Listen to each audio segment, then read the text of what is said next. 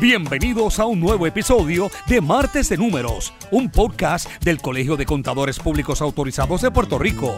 Hoy presentado por Expert Tax. Prepara planillas de individuos, corporaciones, informativas y nómina de tus clientes desde la nube o desde un instalable en tu computadora.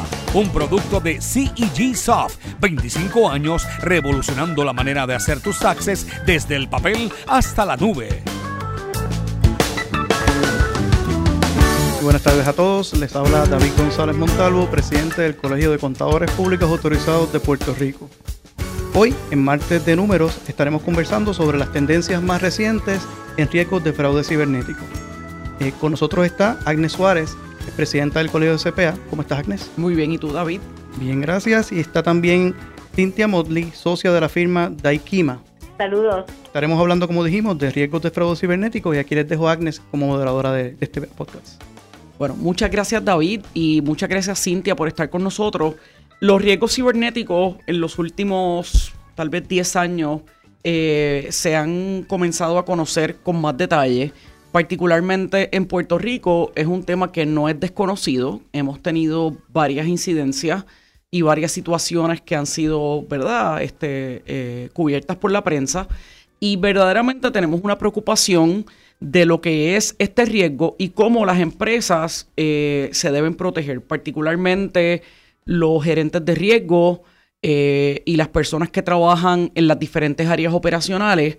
Obviamente eh, pensamos en la gente de sistemas de información, pero la realidad es que esto es un tema que cubre toda la empresa. Y para hablar en más detalle sobre las tendencias recientes de este tema, pues hemos pedido a Cynthia Motley, que es una experta en el tema. Ella es una breach coach, ella hace eh, defensa en litigios relacionados a cyber. Así que, Cintia, eh, nos comentas qué es lo que está pasando en, en el ámbito de, del cyber en, los Estados Unidos y en Puerto Rico y en el mundo. Sí, gracias, Agnes. Uh, esta es una área que cambia, este ambiente cambia constantemente. Los riesgos cibernéticos y las tendencias uh, cambian de mes a mes, día a día. Eh, y hay en realidad eh, un punto que tú mencionaste es, es muy importante, que las empresas reconozcan que este riesgo no es algo que se le puede delegar al área informática o IT, sino que es algo que se debe de reconocer desde el nivel alto corporativo. De hecho, eso es lo que están buscando los reguladores. Entonces, ¿qué estamos hablando? Esta área eh, em, afecta a las compañías en este área, eh, este riesgo en distintas formas. Número uno, según van cambiando el ambiente regulatorio, y vamos a hablar un poco al respecto, hay bastantes cambios en esa área que se han desarrollado y continúan a desarrollarse, eh, pueden afectar a una entidad directamente ah, bajo esos cambios. Eh, lo vimos el año pasado bastante con la ley europea de, GDPR o General Data Protection Regulation, y ha habido muchos desarrollos después de eso. Ah, o puede afectar a la compañía que vemos bastante en Puerto Rico, incluso cuando eh, tal vez las leyes no afectan a una entidad directamente, sí les afecta bajo contrato porque los clientes de, varias entidades en Puerto Rico sí están sujetas a eh, varias leyes de, de privacidad y protección de datos. Entonces, en esa manera indirecta, por así decirlo, afecta a las compañías y me imagino que muchos colegas, máximo eh, CPAs en, en, esta área, están empezando a ver contratos con nuevos términos y es todo a raíz de los cambios en las leyes que han existido. Y el punto más importante, que es el que nos trae hoy, es cuando existe una brecha de datos. Ahí desafortunadamente es cuando las entidades se dan cuenta todo lo que tal vez tenían que tener en, eh, colocados en cuanto a protección de datos y seguridad o cybersecurity, eh, y que tal vez no estaban completamente bajo cumplimiento o si tenían medidas, pues no estaban tan al nivel como esperaban que, las tenían hasta que eh, fueron retados por un incidente. El punto este es de que siempre hay que manejar esta área, eh, como nosotros decimos, have a holistic approach, de una manera no solo reactiva, de decir, bueno, esto es de IT y tengo que poner medidas técnicas, porque muchos de estos riesgos a veces son los empleados o los proveedores que causan estos riesgos. O sea que hay que tener, es, eh, apreciar este riesgo a nivel corporativo eh, de entrada, como decimos, from the mailroom to the boardroom, todo tiene en la entidad tiene que estar reconociendo este riesgo. Eh, en cuanto a las brechas de datos, los riesgos que estamos viendo continúa Agnes a ser ransomware. Ah, y son casos que estamos viendo en la región, eh, tanto en Puerto Rico como en el Caribe, Latinoamérica, o sea, esto no es algo solo eh, para Estados Unidos o, Europa, esto afecta en todos lados. Eh, los hackers desafortunadamente no discriminan a quién a quién buscan en estas cosas y sí um, y no no tampoco es podemos decir oh si yo no soy un banco o no manejo eh, data tarjetas de crédito yo no estoy sujeto a eso al contrario el, el propósito eh, de este y bien concentrado cada vez, porque es un sindicato o varios sindicatos criminales que se dedican como tú y yo, vamos a la oficina, entran a trabajar a las 8 de la mañana, a 9 de la mañana y se van a su casa a las 5. Y todo lo que se han dedicado es a ver a qué compañías van a hackear. ¿Y cuáles son las compañías? Eh, podemos tener eh, compañías de transporte, manufacturing companies, um, todo tipo. El propósito del ransomware es de interrumpir el negocio no necesariamente de buscar eh, data con valor monetario como seguro social, tarjetas de crédito. Cintia, no, nos cuentas un poco para los que no sepan lo que es un ransomware, cuál es, cómo, cómo uno eh, recibe este tipo de ataque de un hacker eh, y qué es lo que se debe hacer al respecto. ¿Y, y, qué sacan los hackers con hacer ese tipo de ataque también? Exacto, no, completamente. Es, es eh, mira, es, esta es la parte donde yo digo es increíble, pero there's honor among thieves. Hay honor entre los ladrones, porque esto lo manejan ellos como un negocio. Ellos te pueden entrar un malware, por lo general, eh, entra por medio de un phishing email. ¿Qué quiere decir si no conocen un phishing email? Que les mandan una, una digamos, una promoción que hazle clic aquí o abra este PDF. Por eso es muy importante entrenar a los empleados, ¿verdad? De reconocer este tipo de phishing emails. Una vez que le hacen clic, entonces se despacha el, malware y no ocurre incidente eh, inmediatamente. Eh, los hackers están buscando eh, em, información sobre la organización, a ver a todos los puntos de entrada donde pueden ya desarrollar su ataque ya más completo. O sea que un malware puede estar meses en una, una entidad sin que se den cuenta. yo sé que muchos de mis colegas de aquí de Haití dicen, oh, yo lo puedo encontrar estadísticamente cuando atacan el ransomware, ha estado el ransomware ahí sin detectarse por meses. se, desenlaza el, malware y lo que hace es encriptarte la data. Eh, para verlo así, para personas que no conocen mucha esta área o algo actual, pueden imaginarse, tienen un gavetero, un, gabinete de, con, datos eh, y, y, pueden ser eh, de otra manera, acuérdense, no necesariamente data de clientes Estamos hablando incluso área de finanzas, eh, para hacer planillas, para hacer, o sea, cosas que la compañía necesita para funcionar. Eso es el propósito. Entonces, eh, lo que hacen es que le ponen una llave y le quitan la llave y le dicen y le dejan una notita muy bien, varía como se, a veces le dan un mensaje por el server, el servidor, otras veces eh, es un mensaje que se aparece en la pantalla bien, bien dramático y bien profesional y le dice, mira, tengo tu data encriptada, quieres recuperar acceso a tu data, me tienes que pagar tanto de Bitcoin y aquí están las instrucciones. Entonces, eh, nosotros cuando entramos en esta área, como tú dices, Agnes, yo como área de, de Breach Coach, siempre tratamos de que los clientes no paguen el ransomware, al menos que sea necesario. Pero ¿qué ocurre? A veces el backup o no tienen un buen backup o el backup mismo fue encriptado por el ransomware, o sea que no tienen ese recurso del backup. Y incluso les diré que varios casos en, todas partes, incluso en Puerto Rico, hemos visto de que em, cuando van a probar el backup no les funciona o no tienen o, hay una pérdida de data porque no, no se ha practicado el, el, full backup.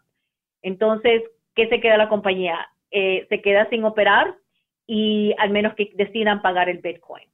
Eh, trabajamos bastante con el FBI, el FBI les va a decir que, ellos no recomienden que, se pague el Bitcoin, no hay nada ilegal hasta el día de hoy conocido por hacerlo, pero eh, es, termina siendo una decisión de negocio. eh, qué piensa hacer el negocio, si, si puede seguir funcionando sin la data que está encriptada. Y muchas veces es toda la operación. Tienen que empezar con una base de datos nueva si no quieren pagar el Bitcoin. O sea, son decisiones bien difíciles. Y, mm, en tu experiencia, en tu experiencia eh, reciente, ¿qué cantidad de casos han terminado pagando los bitcoins? Eh, sinceramente, un promedio ha aumentado bastante. Hace de agosto del año pasado, tú mirabas tal vez unos 30 mil a, a 70 mil máximo.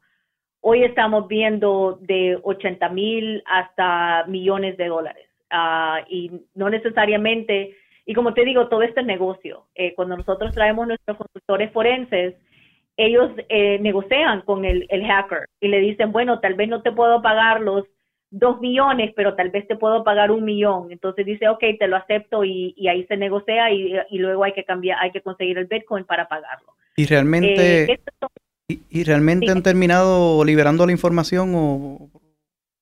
Sí, sí, la mayoría de veces nuestra experiencia ha sido de que sí liberan la información. Como te digo, esto es puro negocio para ellos. Esto es una manera bien organizada entre los hackers y en grupos. Ah, incluso tuvimos uno reciente donde habían dos, dos hackers comunicándose con nuestro consultor forense, dándonos distintos precios, hasta que ellos coordinaron de que estaban trabajando el mismo caso. Entonces, eh, es, mi punto es de que esto no es solo una persona, esto es un grupo de personas que se dedican a desarrollar malware para atacar a las compañías, con solo el propósito de, lo que, de, bloquearles la, la, data para que paguen, paguen eh, eh, para la llave. Y, y, y como te digo, suena irónico, pero sí hay honor entre ladrones porque una vez que tú pagas, y hemos tenido clientes que dicen voy a soltar un millón de pesos, ¿qué garantía tengo yo que me van a devolver la data? Y lo, la otra pregunta que siempre recibimos, y que no me van a volver a atacar ahora que ya saben que somos una, una entidad que pagamos.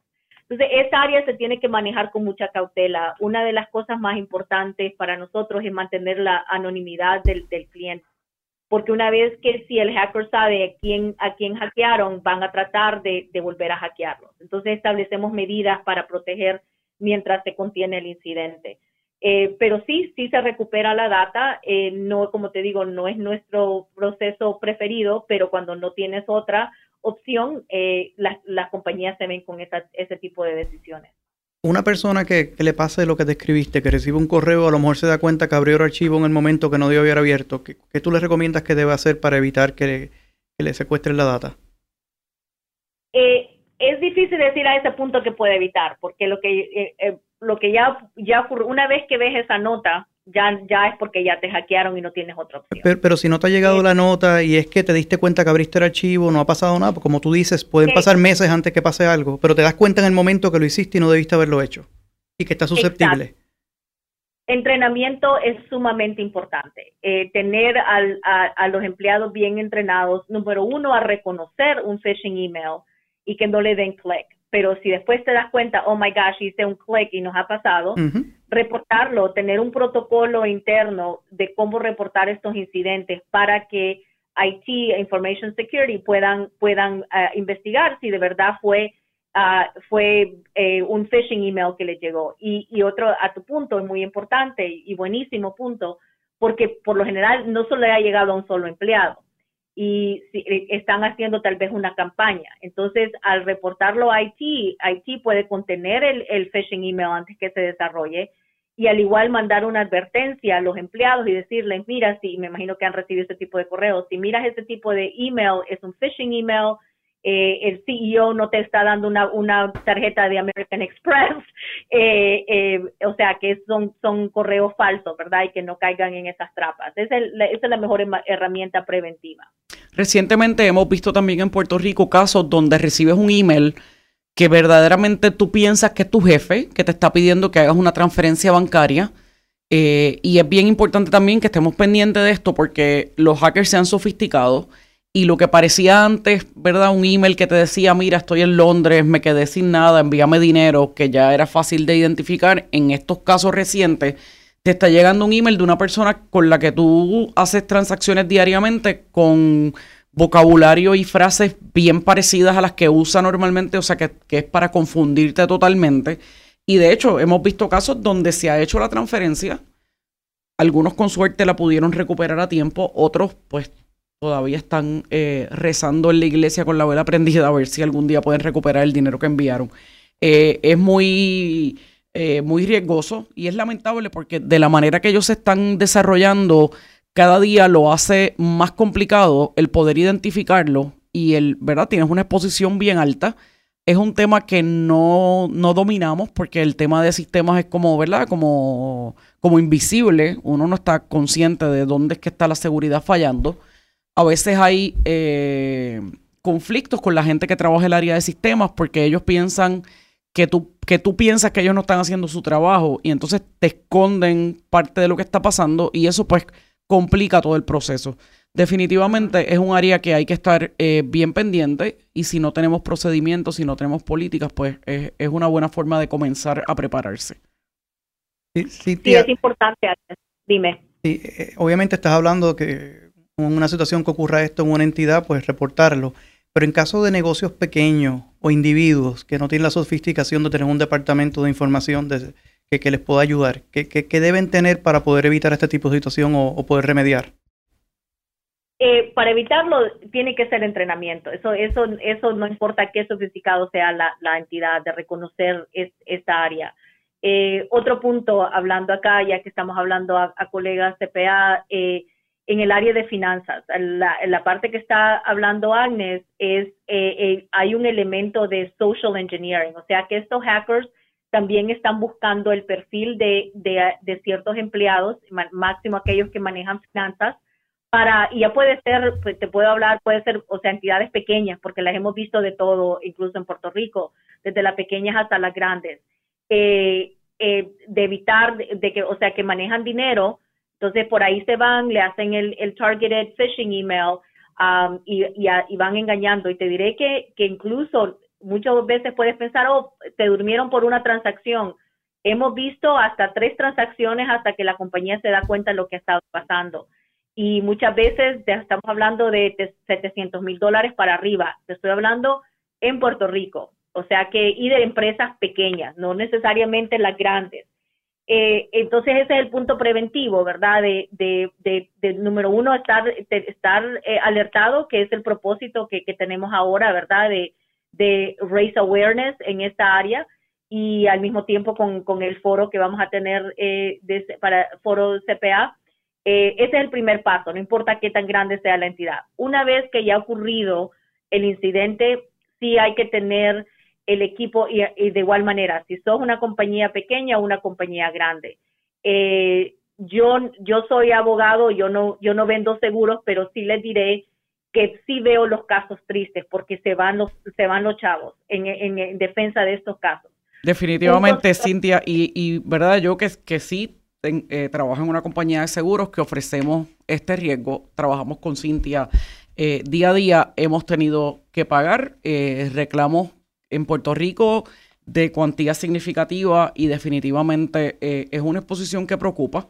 Tocando un poco el tema que David trajo sobre los pequeños y medianos empresarios, en esos casos donde ellos no tienen un, departamento de sistema, mi mejor recomendación es que busquen un, proveedor de servicios que les atienda el tema y que los, los proteja en términos de, de, cuál es la seguridad que tienen.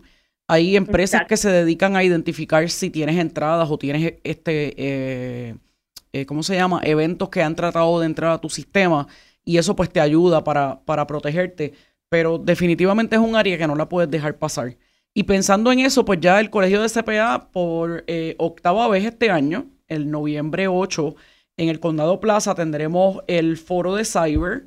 Eh, el, nombre es El impacto global de la data y, y la privacidad y, lo, y las violaciones de esta, ¿verdad? Los eventos de de, de Bridge, ¿verdad? Como, como conocemos en inglés.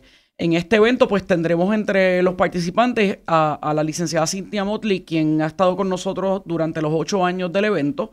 Tendremos también al señor Anthony Sayas, que es representante del Departamento de Salud y Servicios Humanos y la Oficina de, Derechos Civiles. eh, de la región 2 de Nueva York, que es donde está Puerto Rico. Durante el evento vamos a hacer una simulación de un, de un data bridge allí en vivo a todo color. Eh, creo que va a estar súper interesante.